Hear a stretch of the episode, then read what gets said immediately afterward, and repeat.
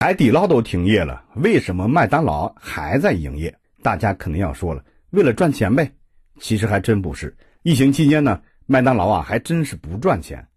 咱们来算笔账啊，麦当劳平均每个门店呢一天的运营成本就在一万块钱以上。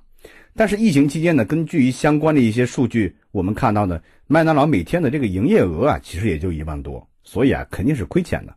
那麦当劳到底是图什么呢？首先呢，这种行为不是为了赚钱。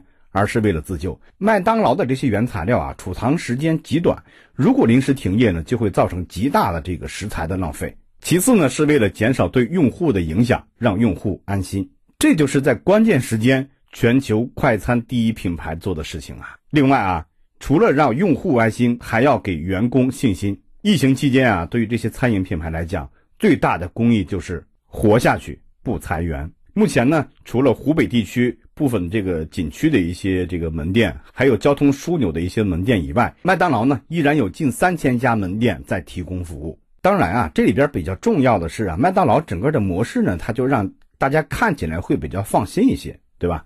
首先呢，麦当劳的这个整个食品的加工的过程是非常的标准化而且透明的，这个呢我们在点餐的时候就可以看得很清楚。其次呢，汉堡本身啊是一个可以外带的一种食物。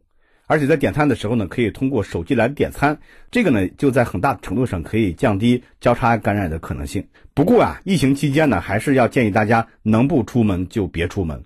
下面这些是依然营业的外卖品牌，大家想吃的呀吃起来，帮依然奋战的外卖小哥加点订单。